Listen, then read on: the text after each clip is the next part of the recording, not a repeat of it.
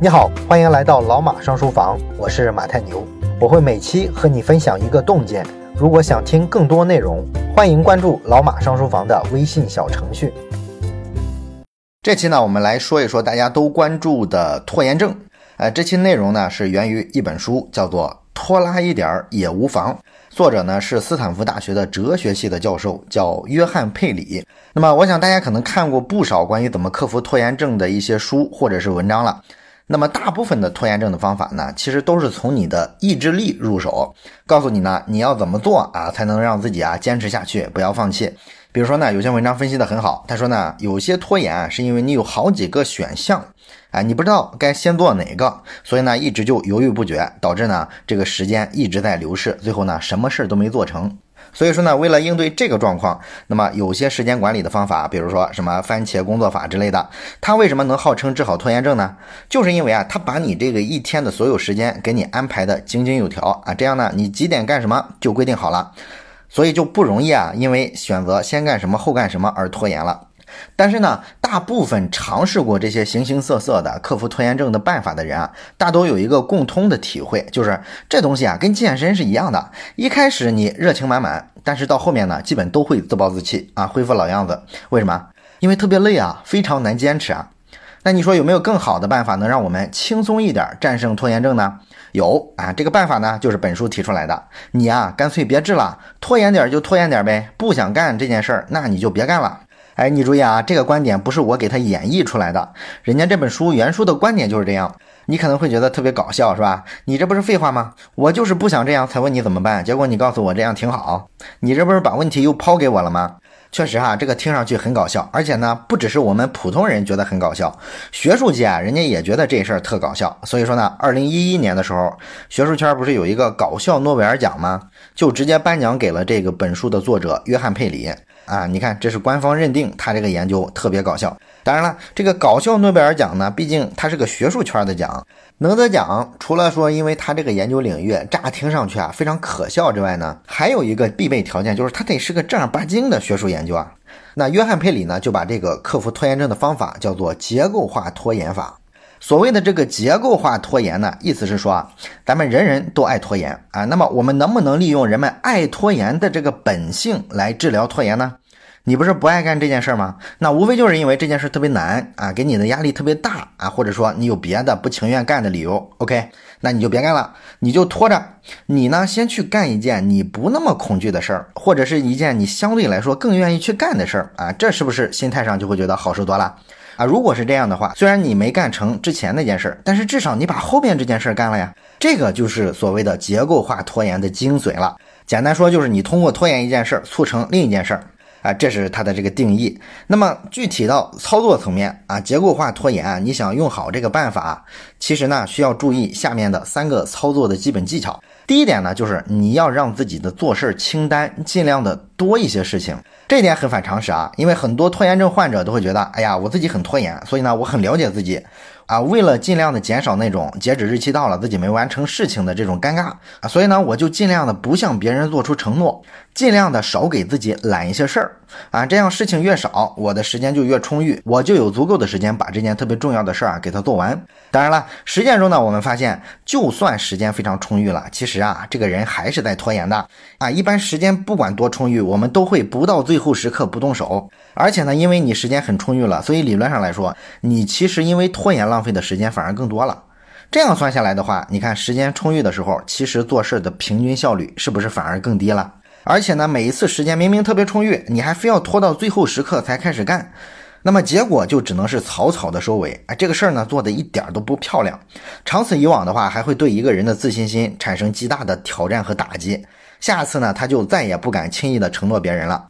然后呢，他就继续的拖延，做事儿的结果继续特别差，这就进入一个死循环了。时间长了之后呢，他可能连工作积极性都没了。那这个结构化拖延，它最革命的成果就在于，他敏锐地看到了一般人的这个错误。所以按这个办法呢，你应该制作一个做事清单，但是呢，这个清单不能太少啊，要让它足够的多。当清单上的事情足够多的时候，我们就会有更多的选择啊。人都会避重就轻嘛，都会把最不想做的这件事儿啊拖着啊，这是人之常情啊。与此同时呢，愧疚也是人之常情啊。当我们有了足够的选择空间之后，我们会退而求其次啊，做一件清单上的其他事儿，让自己觉得啊自己不那么面目可憎。所以事情得多，你才相对来说心态上舒服，这是第一点。第二点呢，就是给自己做事的这个清单啊排一个序。你可以按照事情的重要性或者是难易程度之类的这些指标啊，做出排序来。那排完序之后呢，这个列表上的事情的轻重缓急啊，就一目了然。最重要、最紧急的事儿排在最前边。于是呢，一个正常拖延的人都会怎么选择？他会优先做这个列表底下的这些比较简单的任务。因为我既然要做事儿的话，那么我先做底下的，才能避开最上面这些我最不愿意面对的任务。这样呢，人完成其他的事儿就有了一个基本的动力，就是要避开最上面这件事儿。做到最后呢，你就会发现，你这张列表上几乎所有的事情都完成了，除了最顶上的那一两件。所以整体来说，其实你是一个挺高效的人了。当然了，这里多说一句啊，以往的那些治疗拖延症的办法啊也会让你做一个优先级的列表，但是他们都是告诉你一个相反的逻辑，比如说你要先做重要的事儿。尤其是在这张列表上优先级靠前的那些事儿，因为它给你的压力更大，价值也更大。那优先做这些事儿呢，自然收益也就更大了。这个说法呢，当然没有错了，非常理性。那我们之前呢讲高效能人士的七个习惯的时候，里边讲的这个时间管理法也是这么说的。问题呢就在于能做到的人太少了，这种思维是非常的精英化思维，真的是那些金字塔塔尖的人、极度自律的人，他们才能完成。所以这个理论的基础是什么呢？其实是经济学啊，就是关于人是理性动物的这个假设。他假设人都是理性的动物，人们肯定会选择价值更大的事儿优先去做。但是呢，实际生活中啊，我们也说过，经济学这个理论啊，它有一个巨大的弱点，就是它不太符合真正的现实世界。大部分人啊，在生活中其实不是这么过日子的。我们大部分人其实是优先顺着自己的性子来，先做那些简单的或者说自己喜欢的事儿。你比如说明明你今晚要有一个 PPT，必须要做出来，哎，但是呢，你会选择先看完一部电影，因为看电影多舒服，是吧？这件事简单。可是我们每个人啊，天天在职场上经受这种精英文化的熏陶，我们其实也清楚啊。作为一个优秀的人，你应该选择先做 PPT。所以呢，虽然你看电影看得很爽啊，但是呢，你心里啊隐隐的会有一种负罪感啊。所以这个传统的治疗拖延症的这些方法的根本问题在于什么呢？就是它是反人性的。明明人性啊，它就是这样的，它就是拖延的。治疗拖延症的方法呢，却给你指了一条反人性的道路啊，导致呢，一旦你做不到，你就会觉得自己特别失败啊，你不够优秀。而这个结构化拖延呢，它反其道而行之，就是让你去用人性中的弱点对抗人性中的弱点。所以说，这个办法相对来说简单可行，这是咱们说的第二点。那么要做好结构拖延，第三点就是我们要学会欺骗自己。啊，听到这儿你可能会问了，是吧？这个清单最开头的那几件重要任务怎么办呢？你把简单的事儿都做了，一直绕开这一两件事儿，难道这些事儿永远都不做了吗？当然，这就是这个方法最难的部分了，是吧？当你直面这些最难的问题的时候，啊，作者给的一个方法是啊，你可以往这个列表的最前面塞进几个相对不那么重要的目标，但是呢，你把它们打扮成特别重要的目标。这样呢，真正重要的目标啊，可能就得往下排一点儿啊，你能相对比较早的去完成这些事儿。最理想的能够用来做假目标的任务啊，一般来说有两个特点，第一个就是它看似是有明确的截止日期的，当然了，实际上呢并没有。第二个就是它看似重要的不得了，但是实际上呢并不是啊。作者举的例子呢，就是他作为一个作者啊，给这个出版社写书的时候，出版社会给一个截止日期。但是呢，因为出版社啊约一大堆的作者，他们实际上很清楚每个作者都脱稿，所以出版社这个截止日期啊本身就提前的比较多。所以呢，像这种截止日期啊，就属于看上去是有的，但实际上呢并没有。你拖了也没什么大不了，看似很重要，但实际上呢并没啥。你拖延了也没什么大不了。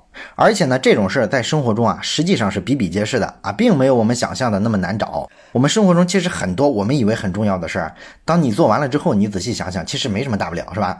大部分事情其实都符合这个特点。所以说，做好结构化拖延呢，你就要做到自欺欺人啊，自己骗一下自己。那好多人可能说，哎呀，我过不了我自己这一关，我骗不了我自己。实际上，对于有拖延症的人来说啊，这根本就不是个事儿。既然你能能为自己的拖延找那么多的冠冕堂皇的理由，哎，这点小。小小的自我欺骗算个啥？当然了，咱们上面说的这三年呢，是实践结构化拖延的比较原则性的一些做法。那具体到生活场景里面，你要克服拖延症，还有很多更具体的、更细节层面的一些问题啊，需要去注意。那这些问题，我们用结构化拖延的方法，应该怎么去处理呢？也包括说，以前一些我们用过的解决拖延症的老方法，能不能用结构化拖延的逻辑进行一个修正，让它变得更有效呢？这些问题啊，我们下期会接着聊。最后呢，我要感谢一下各位支持老马上书房双十一活动的小伙伴。哎，我们第一次做这个双十一的促销的活动啊，我看大家下订单的速度非常的快。这个微信的小程序服务器呢，特别的小啊，同时下单的人数比较多了之后啊，它就一度卡死了。啊，真的是太感谢大家的热情了！以后我也可以吹牛，说我这个用户啊，下单下的我服务器都死机了啊！不知道的还以为多少人下单呢。当然了，这件事呢也有需要致歉的地方哈，毕竟是第一回弄嘛，没太有经验。那有些流程呢，之前在准备的时候啊，也是没有想充分，所以导致部分体验的环节啊有些不足。也非常感谢大家的包容哈，我看朋友们都非常的客气啊，基本都没有吐槽我的，我也是非常的感激。感谢每一位朋友。然后我们双十一的这个买会员的优惠折扣的这个活动啊，会持续到十四号晚上的二十四点。那么还有兴趣购买的朋友呢，可以持续的购买，在十五号之后就会恢复到原价。所以来不及第一时间买的同学呢，可以把握一下这个节奏。最后呢，还是再次感谢大家，我们下期节目再见。